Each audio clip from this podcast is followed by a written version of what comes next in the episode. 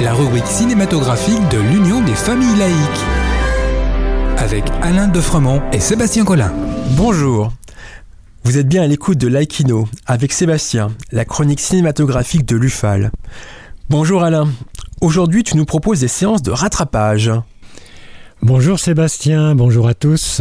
Et oui, au cours du mois de janvier, ce sont les soldes, au cinéma aussi. Disons que pour le 7e art, ce sont des séances de rattrapage. À cause du Covid, tellement de films sortent chaque semaine qu'on risque de passer à côté de films vraiment réussis. Du reste, le magazine Télérama propose une semaine de cette sorte du 19 au 25 janvier à 3,50 euros la place. Et les cinémas UGC ont fait de même du 13 au 20 janvier. C'est le moment d'en profiter.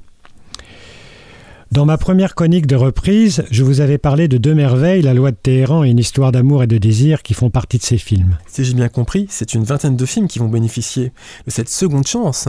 Parfaitement, Sébastien. Et parmi ceux-là, je voudrais attirer votre attention aujourd'hui sur trois d'entre eux. On commence par Titane, par exemple, la Palme d'Or de Cannes en 2021 peut-être. Hum, hum, hum. Bah, j'avoue ne pas l'avoir vu à sa sortie, car je n'étais absolument pas attiré par le thème mais je vais me faire violence, vraiment, et j'irai. Non, je voudrais vous conseiller trois films vraiment réussis de mon point de vue. Les deux films iraniens Le Pardon et Le Diable n'existe pas, et le français L'événement.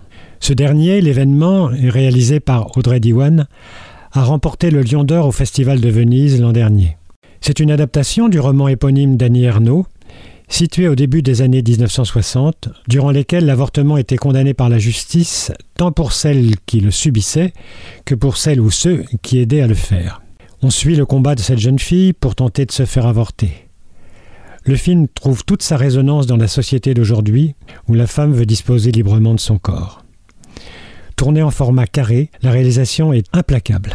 Mais je vous préviens, on en sort groggy. Le pardon, film iranien de la jeune réalisatrice Mariam Mogstadam, où elle y tient le premier rôle. Interdit en Iran, ce film raconte l'histoire d'une femme dont le mari vient d'être condamné à mort. Quelque temps plus tard, un homme va se présenter chez elle pour l'aider. Je ne vous en dis pas plus et vous invite à vous plonger dans ce drame passionnant de bout en bout.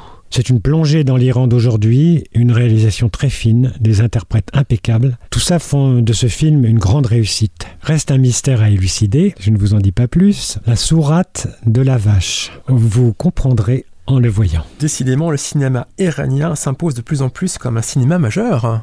Absolument. Eh oui. Le diable n'existe pas, du réalisateur iranien Mohammad Rasoulov, en est une preuve supplémentaire.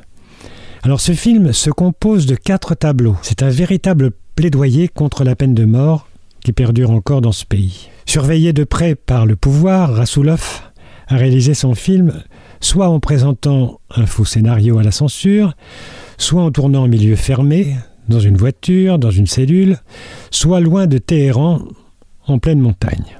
Je dois dire que la première histoire déroute, car on assiste au train-train quotidien d'un homme, on le voit dans ses faits et gestes, on s'en lasse un peu, jusqu'à ce que on est brutalement plongé dans l'horreur. Et on comprend tout. Terrifiant. On est ainsi prévenu que les trois tableaux suivants joueront sur le même ressort.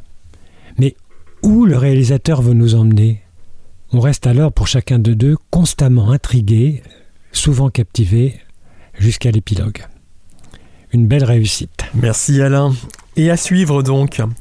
En attendant de nous retrouver, n'oubliez pas notre émission de balado-diffusion sur laicidad.ufal.org ainsi que sur notre site internet ufal.org.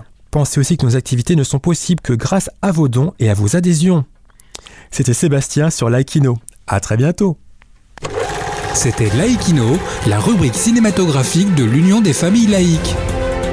Retrouvez toutes nos rubriques Laïkino et l'ensemble de nos balados diffusions sur lufal.org.